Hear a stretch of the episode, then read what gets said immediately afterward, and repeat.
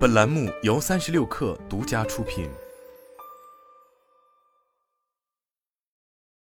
本文来自三十六氪，作者王玉婵。二零二二年上半年，受疫情及宏观环境影响，互联网广告市场的表现并不算好，而且媒介容量的停滞不前也影响了广告主的信心。Quest Mobile 数据显示，上半年除了垂直应用场景，几乎没有用户规模和使用粘性双增长的领域。提供前沿数字广告供应链的科技公司 PubMatic 希望能够在后疫情时代为亚太地区的移动应用发行商提供建议，帮助他们拿到更多的品牌广告预算。该公司发布的广告变现机遇手册《亚太地区移动应用发行商如何获得全球品牌广告预算》显示，尽管在2020年伊始便遭遇了挑战。但在过去两年中，全球数字消费者增长仍超出了预期。在去年全球新增的近二亿互联网用户中，有百分之九十二通过手机上网。移动发行商将从这一转变中获益。相关数据显示，预计到二零二四年，全球跨平台和移动广告市场将达到两千九百七十七亿美元。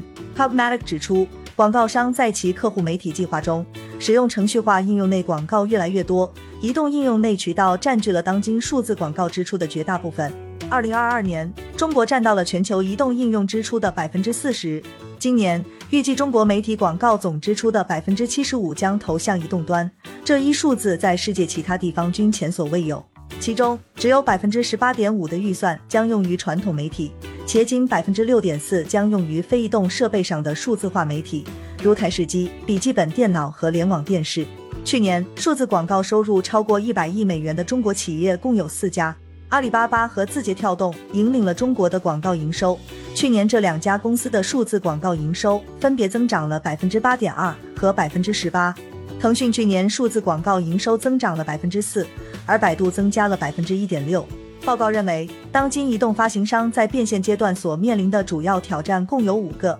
一、不断变化的用户期望，随着消费者偏好的转变。发行商需要花费更多时间来了解用户及其对广告服务的容忍度，以及哪些广告形式对用户体验的影响最小。关于这种转变，一个不太明显的例子便是订阅模式的日益流行。虽然视频广告、展示广告和应用内购买仍然是全球移动应用的三大变现方式，但订阅模式的排名正在攀升。这在某种程度上表明，愿意为无广告体验付费的用户越来越多。二、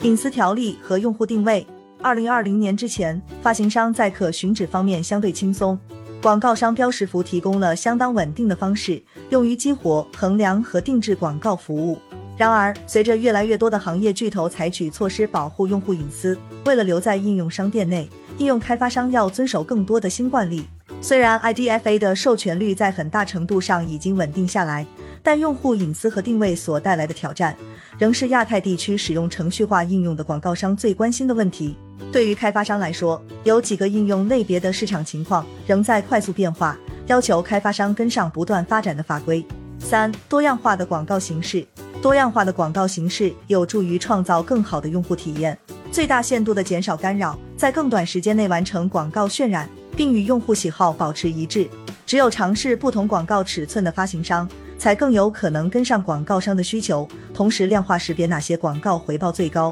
四、变现 SDK 的可靠性。变现 SDK 是应用营收的重要来源，但与不适合的 SDK 整合会对发行商的辛苦付出及声誉造成不可挽回的损害。因恶意广告行为而遭到指控的 SDK 相关报告层出不穷，包括虚假点击数据报告和营收归属不实、监视用户等。还有一些 SDK 因向用户展示不恰当和误导性的内容，导致用户遭受网络钓鱼攻击和诈骗而受到抨击。这些活动不仅会带来收益损失，还会使应用面临从应用商店移除的风险。五、紧跟合规要求和最佳实践。除隐私外，应用开发商还需遵守诸多行业标准，以便与购买方的偏好需求保持一致。关于中国广告主削减品牌广告预算的问题。PubMatic 移动业务高级总监彭慧珊对三十六氪表示，从全球范围来看，在今年年底内，广告主并没有对品牌广告的预算做任何削减。